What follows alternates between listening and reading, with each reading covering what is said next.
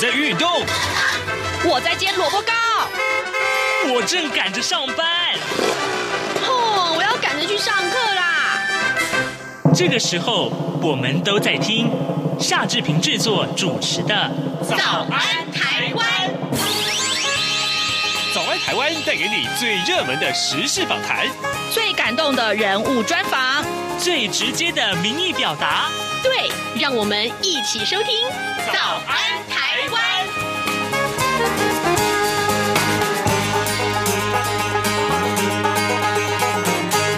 早安，台湾！我是夏志平。今天是二零二二年的八月十一号，星期四，礼拜四，我们要进行刘碧荣时间这个单元喽。待会儿呢，志平要为您连线东吴大学政治系刘碧荣教授，来为大家解说过去这一个礼拜以来最夯、最热门、最重要的国际新闻。好，这个当然，裴洛西的访台效应啊，持续是大家所关注的啊。另外呢，呃，这个礼拜我们看到了东协外长的会议，其实也有很多相关的切入点可以。观察的，待会儿我们都跟刘老师好好的聊聊这些话题。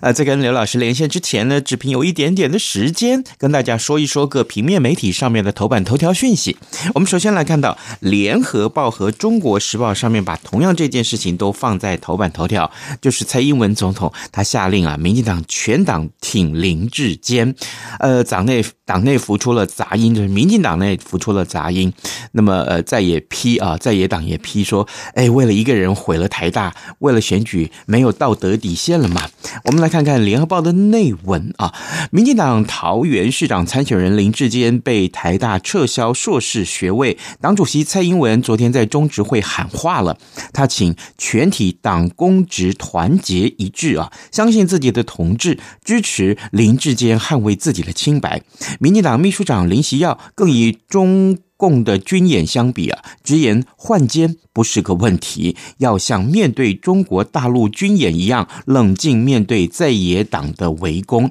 而国民党。主席朱一伦他则是说，呃，政治跟选举都是一时的啊，不能为一个人而毁掉台大，伤害台大，让台湾学术的声誉受到伤害。如果没有呃最基本的是非黑白，那教育就毁了。下一代要怎么办呢？国民党呃，当然的文传会的副主委啊黄子哲，他也质疑说，蔡英文要民进党一起向社会大众大声的说出林志坚的清白，呃，这是在用民粹的力量挑战台大的学术威望吗？好，这件事情当然。呃，我们也看到民众党的主席啊，呃，柯文哲他也在脸书表示说，民进党已经不是他当年认识的民进党了。为了一时的选举，连台大都要攻击毁灭，不要为了政党利益啊，来牺牲国家长期的利益。政党不能只有选举输赢而没有道德底线。这是今天联合报跟中国时报上面把这个事情通通放在头版头条上面。啊，另外，《自由时报》则是提到了这国民党要呃组团访中啊，昨天出发，然后呢，这个呃青壮派已经炸锅了啊，愤慨的连署说，捍卫选择捍卫中华民国很难吗？啊，这也是《自由时报》上面所提出来的一个呃呼呃一个头版头条的内容。不过，我们看到，就是昨天还有一则消息，其实是值得大家来重视啊，那就是呃，有关于入境松绑这件事情，从八月十五号开始全面免持 PCR 的证明，这对于台湾的旅游业来讲，可以说是非常的重要哦。呃，入境的政策再放宽了，疫情指挥中心昨天宣布呢，台湾从下个礼拜一，也就是十五号开始，所有来台湾的旅客都要取消搭机之前两天啊，需要持 PCR。阴性证明的规定，那么指挥中心的指挥官啊王必胜他预期啊 BA. 点五的这个疫情在八月中下旬会升温，甚至于呢单日的确诊人数会超过三万人，所以呢暂时不会放宽旅行团跟外国人来台湾的观光签证。就是今天很多个平面媒体通通把这则消息也都放在头版头条上面喽。呃，另外还有就是中共的军演啊，呃，暂时告一段落。那么国军也说，呃，这个戒备，但是不会放松，这是放在《自由时报》的头版上面的重要讯息。好的，现在时间已经是早晨的七点零五分零五秒了，我们要进一段广告，广告过后马上就要跟刘老师连线喽。从两岸、国际、历史文化与财经等角度透视中国的《这样看中国》节目，每周一到周五晚间九点三十分到十点在中央广播电台播出。如果您对《这样看中国》节目，有任何收听想法或意见，欢迎寄信到台北市北安路五十五号，也可以透过电子邮件的方式。节目有两个信箱：二零二零 at rti 点 org 点 tw，或是二零二零零二零三 news at gmail.com。再次谢谢听众朋友们的收听与支持，请持续锁定。每周一到周五晚间九点三十分到十点播出的《这样看中国》节目。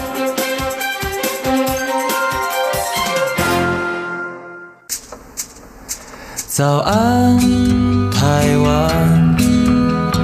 正吃着什么样的早餐？吐司加火腿蛋，咬一口，然后收听中央广播电台。早安，台湾，刘碧荣时间。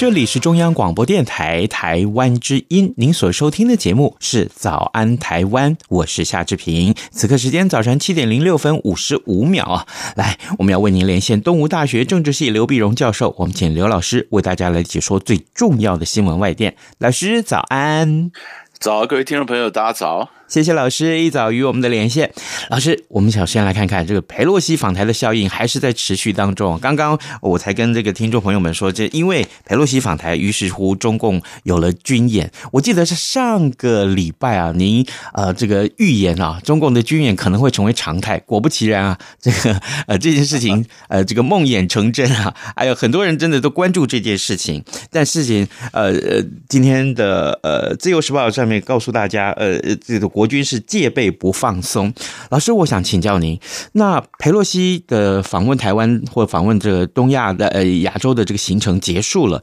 但之后呢？之后的观察是什么？呃，包括军演，对不对？对，那么当然了，这个。我当然对这事情他反反应非常强烈，是非常强烈呢。当然，他十号的时候已经宣布说军演结束嘛，哈，嗯，军演成功的结束了，结束。但是以后呢，呃，不管我们这边的分析，他们那边的分析或者他们的宣布都是一样，就是会常态化。常态化就是以后他这个，比如说战略的这个这个巡航啊，或者是这或越过中线来做各种的军事的一种活动，也许不会像军演的规模这么大，但是呢，它的它会变成经常性的一个行动。这样行动呢，就是慢慢的就是等于等于随时随时给台湾一个警告了，就是你如果走上台独啊或者怎么样，呃，但是但是你晓得，当你当国际上当然也不断的批评啊，但是中国中国大陆的讲法就是说，这是我的内政嘛，啊，那我我。当然可以，呃，怎么样进行军事的一个一个一个呃演习啦，或者说军事一个巡航啊，学战备的一个巡逻啦等等。但是这里面呢，当然放大来看呢，就其实我们晓得台湾跟大陆的两岸关系从来就不是单独存在的，嗯，它是镶嵌在美中关系里面，镶嵌在整个的区域形势里面。所以呢，下一步就是看那美国是怎么反应呢？啊，所以美国他说他的军舰还是要来呀，啊，他竟然还来，他表示这这这绝对坚坚守对台湾的安全的承诺，呃，所以我们看美国下一步会怎么反应。然后呢，其实呃，这个军演呢，以及台海的问题呢，也影响到美国跟中国大陆的贸易关系。嗯，因为本来呢。呃，拜登政府里面也想说，哎，因为美国最近通货膨呃膨胀严重啊，那是不是取消部分对呃川普时代开始对中国的一些进口商品的呃一个关税啊？呃，但是但是本来只是考虑经济上，经济上是打组合拳了，有些我要减去关税，有些我用三零一特别调查，某一些部分可能还要加重关税啊，原来是纯经济的考虑。但是现在呢，现在因为佩洛西来了以后，那就加上了安全的一些考虑，嗯，还有一些在外交上的一些考虑，所以这个考虑就变得相对复杂了。所以，所以到佩洛西访台，倒不只是对台海的情势，对美中关系，对整个战略形势的一个发展呢，其实后面都还有很很长的一个后续的效应，其实可以慢慢去追踪观察的。嗯，那其他这个对东亚的情势会有很多的影响吗？嗯，那么对东亚形势，当然你你说，呃，他这个呃，对中国大陆来讲，当然说，哎呦，那是我的内政啊什么。可是你晓得这样的，你动不动你诉诸武力，用武力的这个企图心，这个让很多东南亚国家感到非常的紧张。嗯，啊，很紧张。这就好像当年，这就是就是之前这个俄罗斯打乌克兰，打乌克兰的，那为什么呃芬兰呢、啊、瑞典呢要加入北约呢？他说俄罗斯居然会用武力。啊，倒不是说你的威胁忽然增加，而是你的意图增加，你的意图用武力的意图让我们感到紧张。那所以在东南亚一些学者呢，就表示，你能够在台海用这个武力，那你也可能在南海用武力啊。那你你是加深了东南亚国家对中国的不信任，那么所以这个这个问题，其实其实我我我们常讲说，两岸关系如果不是在真空里面存在，你要考虑整个国际情势。同样的，中国大陆对台湾的任何的动作，也不是在真空里面存在，它也必须考虑到它的区域的影响或什么形势。你看像，像像像最近我们看到外交上，中国大陆对东南亚的外交非常用力啊，嗯，然后他的访它的访问也非常多，其实就是呃，外界解读就是中美两国就是在亚洲互相巩固盟友，就是扩大他的朋友圈了，对吧？扩大朋友圈，那希望把另外一方挤出去。啊，挤出去。那你当中国这样的努力的扩大东南亚朋友圈的时候呢？你在台海这样的用武力，那在东南亚国家他心里不说，呃，嘴里不说，他心里也是有紧张啊。嗯，所以我们如果看这一阵子，这一两年来，其实东南亚国家的这些军备的预算不断增加。哎，这样讲，那就是一个一个军备竞赛已经逐渐被引爆了，就开始这样。啊，那于是在这引爆情况下呢？他们也希望在一方面，也希望在东中国跟美国中间不要被迫表态，但是他们也不会太过于太过于倾向哪一边，但是重要是赶快加强自己的军备，所以这局势当然会有变化。那不可能说你围着台湾发演演习，然后旁边的人全部就是看，然后没有任何动作，那是不可能的嘛。所以像这个动作也会也会也会这个这个这个有后坐力啊，那也会这个撞撞击到或者烧到那么中国大陆，所以他也要做一个整整盘的一个考虑。好好，各位听众，今天早上志平为您连线访问东吴大学政治系刘碧荣教授。我们请刘老师先请呃为呃各位听众呢，我们解说了在上个礼拜啊，呃美国众议院的议长佩洛西访问台湾之后，其实所有的亚洲的情势啊，包括军事演习也好，或是任何的其他政治的互动，其实都是全球呃这个媒体的焦点呐。呃，既然是谈到了亚洲。老师呀，那呃，在八月三号到八月五号的东协啊的这个外长会议，这个会议上面有什么可以观察的重点呢？对，那其实我们就是就是看到呢，这个呃，八月三号到八月五号，它一系列的会议啊，嗯，那么东协的外长会议，那么呃，这个东协加一啊，东协跟之外任何一个国家都是东协加一，跟日本的，跟韩国或者什么都加一，然后东协加三。然后还有这个东亚峰会啊，那呃这个外长会议啊，那还在跟美国这边也在谈。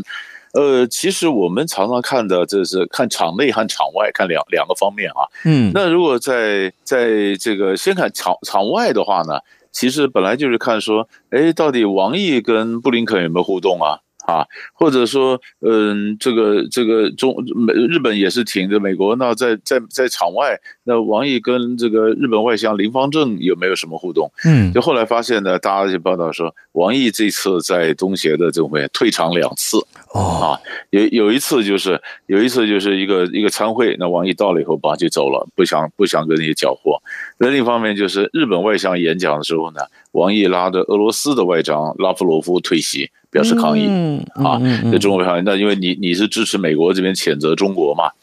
那么对东协国家本身来讲呢，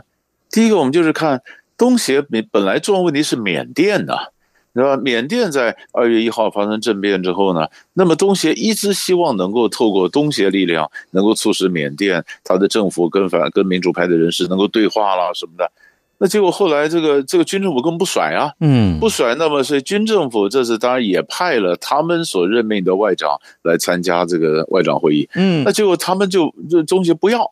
因为因为我如果接受你过来的话。那你那不是我等于间接承认你军政府吗？嗯，他说这个人不能来，你要派一个非政治性的人物过来，那么军政府当然不会屈服了。嗯，所以所以外长会议就没有缅甸啊，没有缅甸。那没有缅甸，本来他就谈的说是缅甸的问题，结果现在呢，台海情势紧张了以后呢，就变成大这注意力有一起码一部分也转移到台海了。嗯，那台海问题，那台海问题还不全是台海。他还就是我们刚刚讲说，就是美中在这边较劲。对，但是美中较劲的时候呢，那东协国家里面你可以看到有比较亲中的，有亲美的。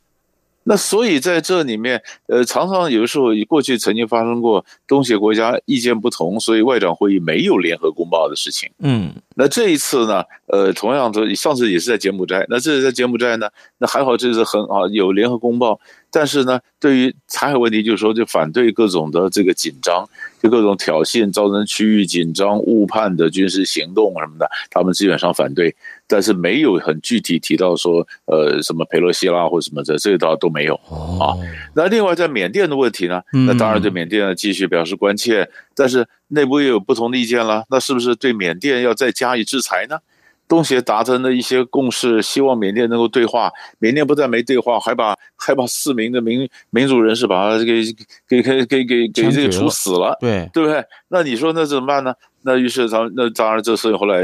没办法解，那就推到年呃十一月的高峰会议时候再谈了。因为外长会议终究不是国家元首嘛，嗯，那高峰会议再谈。所所以所以我们这里就是看说，当区域发生紧张的时候。东协这样的一个区域组织，它到底能够发挥多少的影响力？嗯，啊，那如果你对区域没有影响力，那希望你对你自己内部的成员国有没有影响力？如果你对成员国也没影响力，那那这个组织的功能可能就大打折扣了。所以他们也现在面临一个呃怎么样的团结，怎么样能够能够增加它的这个能见度和影响力呢？其实也是一个很重要的一个考验。是，哎。那可是这个，我们看到，呃呃，美国国务卿布林肯他是有去参加东协外长会议的。是。那么会议结束之后，他又去了哪里呢？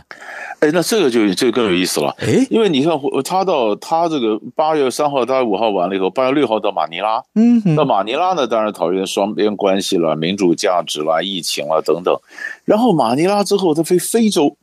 现在非洲变成大家。两两个地方是像外交上非常热闹的地方，一个是呃南太平洋，一个就是非洲。嗯啊，非洲那不管俄罗斯也在非洲呢，那么这个俄罗斯俄罗斯，你看非洲那国家在俄乌战争里面对俄罗斯的这个批评，事实上是没有的，啊，俄罗斯经营了非洲经营很久，所以他没有批评俄罗斯。但是虽然他们受到粮食危机啊什么影响，但还是不骂俄罗斯。这美国就赶快跑去，那法国总也也也跑去。美国这一趟呢，你看他这个布林肯六号到马尼拉，七号到九号在南非，南非他宣布美国启动一个新的呃这个黑人非洲的次撒哈拉的这个这个非洲的一个战略，嗯，战略完了以后，七号九号南非呢，九号的十号的刚果，然后十号十一号的卢安达，哦，也就是说他你可以看到布林肯跑这一趟以后，美国的外交官他去的地方应该还是很多。所以，所以除了亚太在这个地方、印太的地方以外，嗯，现在重点的以前都没太重视的一个南太平洋，一个非洲。啊，所以这个这会变成外交上的另外两个热点。了解，好，呃，各位听众，今天早上志平为您连线访问东吴大学政治系刘碧荣教授，刘老师呢为我们从呃这个亚洲的情势啊，呃做了很多很多的分析。老师，我们接下来要谈到就是，呃，你刚刚您提到这个俄罗斯，那这个俄乌战争啊，始终是最近这至少这个二月份开始到现在，一直是这个最焦点的新闻了。那么，呃呃，土耳其的总统啊，这个埃尔多安，呃，他跟这个普丁会面了，呃，怎么回事？他们不是常碰面啊，为什么还特别飞去那边碰面？所以，所以这次呢，他谈的是能源问题，谈的是加强的贸贸易问题啊。哦，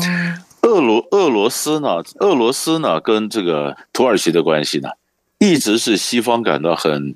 很头疼的关系啊，嗯，那么，那么基本上呢，基本上俄罗斯，呃，那个，呃，当然你说，你说，因为土耳其在很多地方，它在，呃，俄乌战争打下来，它是占着关键的地位。比如说，俄罗斯同不同意让乌克兰的粮食运出去？那乌克兰粮食运出去，它要从黑海走。嗯，黑海走呢？那黑海的地方呢？那土耳其是地头啊。对，土耳其它的博斯普鲁斯、达达尼尔海峡，它就是控制着呃地中海、黑海的这个这个重要的交通的一个渠道。所以它在，所以所以这次这个粮食问题也是土耳其在这边斡旋的。呃，在斡旋，然后再达成一个协议。所以土耳其他就觉得他现在对西方有功啊，所以他你看他，所以他在外交上，他其实土耳其最早跟俄罗斯谈最主要的原因呢，其实就是叙利亚战争结束之后呢，呃，库德族的问题。那么在俄罗斯，他从伊呃 IS 从伊斯兰国手中，他也夺回了一些土地，有些土地原本是库德族的一个地盘。那么俄罗斯是把这个土地还给库德族呢，还是交给土耳其呢？那土耳其说，还交给我吧，你别交给库德族，交库德族，他们要是国土变大了，独立了，造成更大的麻烦。嗯，所以这就是为什么土耳其跟俄罗斯开始逐渐有接触，是为了后叙利亚战争的秩序重建。然后呢，加上他们中间有些历史的关系、贸易的关系，所以他们开始有些土耳其跟俄罗斯买买这个 S 四百防空的飞弹系统等等。那这个，但是土耳其为什么呃这样子做呢？他跟俄罗斯这样做，那你西方的欧盟二十七国就讲说，我们要盯着土耳其看呐，我们在制裁俄罗斯的这个石油，你去跟他谈能源合作，那你有没有搞错啊？啊，你不是北约的，你不是北约的成员吗？对啊，现在看他他有没有具体的一个什么样的政策？那可是如果就算土耳其跟俄罗斯合作，你欧盟和美国你能制裁土耳其吗？土耳其起码控制了两个关键呢。一个我们刚刚讲说乌克兰的这个这个粮食从黑海这边走，嗯，第二个就过去难民危机啊，叙利亚的难民经过土耳其进到巴尔干半岛，土耳其是帮欧洲是守门的，那我手中有多少个难民？我是那几百万的难民，我先 hold 在土耳其，你们要给我钱，我怎么照顾他？我怎么让他能够返乡？那你们要是再怎么样，那我把难民放了，放了不是经过巴尔干半岛又进到欧洲去了吗？所以一个控制着难民，一个控制黑海的粮食，嗯啊，那那你今天，那那那你们今天就算不满意我，那你又能拿我怎么样？哦，所以所以这是为什么土耳其呢？它是美国的盟国，可是呢，他却跟美国的对手俄罗斯那么呃这个眉来眼去，啊，那这就是为什么呃欧洲国家也非常关切他们真的，所以所以所以你看，像台海问题，欧洲国家虽然表示关切，嗯、但是。他不可能真的派兵过来或者怎么样，不可能有动作，因为美国人在想太远了嘛。欧洲国家真正关心的还是欧洲问题嘛。嗯，那关心欧洲问题，那当然你说呃乌克兰战争啊，那时候这土耳其的这些问题啊，那是对欧洲国家更近。呃，更一些感觉更清楚、明确的一个一个威胁啦，或者这个问题，所以他们现在看，我们现在也看了。那这谈完以后，上礼拜五在土耳其跑到黑海，在鄂尔多安的黑海跟是的的索契，呃，跟普丁谈完以后，那后续有什么动作？呃，会不会再发酵出来什么新的一个一个东西？这是我们可以观察的。是。哇，老师，我突然有个感慨，有实力讲话就会大声，啊、一点一点不错，一点不错。好啊，老师，最后我们还有一点点时间啊，我们老请请老师跟我们来说一下这个美国总统拜登啊，他这个在这个国会的立法上面获得一个重要的胜利，这个胜利是什么？嗯，对，美国这拜登呢，最近他在你说这个呃呃，民主党内部分裂，但是最近他这成为一个非常重大的胜利啊。而且上个礼拜他通过了，在参议院里面通过的是降低通货膨胀法案。嗯啊，那降低通货法案，那当那当然也有人讲说，哎呀，你这个降低法案，你根本没办法降低通膨了啊。嗯，不，那是后话。但是重要是你要晓得，这个法案呢，它是非常重要的法案，因为它里面包括了这个大型的气候变迁那个法案，它有头头上的那么呃三千六百九十亿美元呢，三百六十九个 billion。给各种环境的洁净能源的一个计划啊，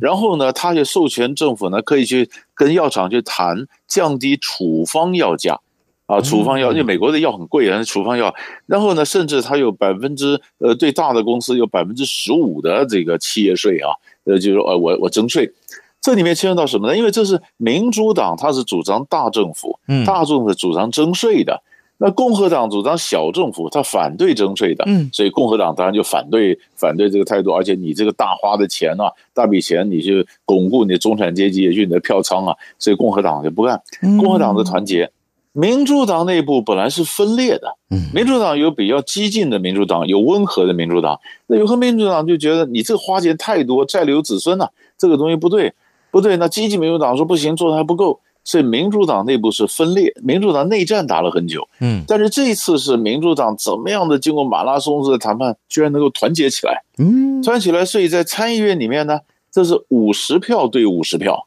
完全就是党派的分裂，就共和党一张票没票，民主呃民主党一张票也没跑，然后最后是呃副总统贺锦丽，就是当两个当这个势力批均衡平等的时候呢，呃副总统给投下关键的一票，所以是五十一比五十过关的。哇哦！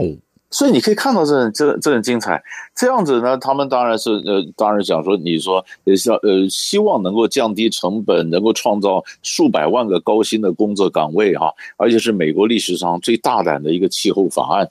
那当然这是参议院了，参议院的众议院因为还在民主党手中，相对就容易。嗯，那参议院、众议院，因为他现在如果不过的话。这十一月期中选举，共和党很可能拿回众议院。拿着这众议院，民主党失去多数以后，很多法案不是那么容易能够过关的。他能够抢在期中选举之前，然后能够摆平党内不同的意见，然后让他的拜登的这个政策呢，哎，能够在参议院过关，这是一个他在国会上是一个蛮大的一个成就。嗯，好啊，这是一个很重要的胜利啊，对于拜拜登来说。各位听众，今天早上志平为您连线访问东吴大学政治系刘碧荣教授，我们请刘老师分别为我们从。这个佩洛西访问台湾的一些相关的效应啊，相关的台海的情势，还有呢，呃，这个东协外长会议，甚至于土耳其跟俄罗斯的互动，还有就是美国的内政啊，都做了很多的一些分析。我们也谢谢老师跟我们的分享，老师谢谢您，谢谢，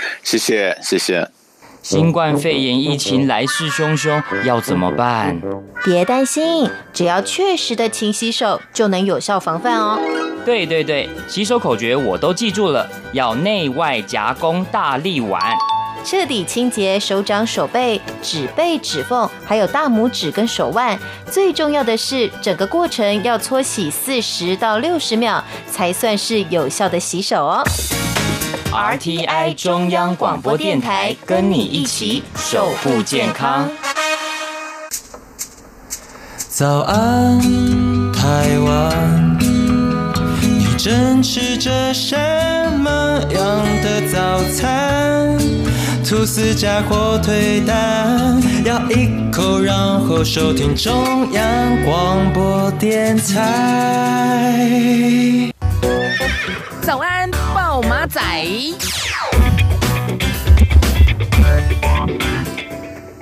这里是中央广播电台台湾之音，您所收听的节目是《早安台湾》，我是夏志平。在今天节目结束之前，我们还有一点点时间跟大家看一看比较重大的新闻。今天有两个报纸啊，《自由时报》《中国时报》都把这个消息放在头版里面，那就是家事移工啊，月薪要调整了，至少要有两万块钱。我想这对于很多的呃这个到台湾来呃工作的移工朋友们，这是很重要的一个讯息。为了解决国内家庭看护工啊六点四万人的这个。人力的缺口啊，那么劳动部昨天拍板了，八月十号开始，呃，这个新制新聘或者是期满续聘啊转聘的这个家事移工，月薪由一点七万元要调高为两万元。如果是在同一个雇主工作满三年要续聘的话，那么建议每个月要还要加薪一千，满六年再加一千，最高到这个月薪一。啊，二点二万元。那么，印尼教育呃，印尼的政府啊，呃，同意就即日起或恢复文书验证，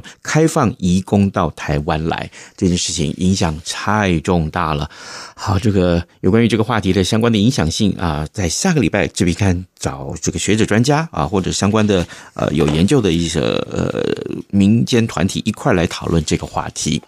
今天节目时间也差不多到了啊，志平也邀请各位听众朋友可以在啊今天随时锁定中央广播电台的各节新闻，同时呢还有上到我们的官网来为台早安台湾来按一个赞，还有呢就是如果您有什么任何其他呃呃想要了解的新闻话题，都欢迎您在我们的脸书页面上面为我们留言好吗？志平能够早日为您安排。好的，跟您说拜拜，明天再见喽。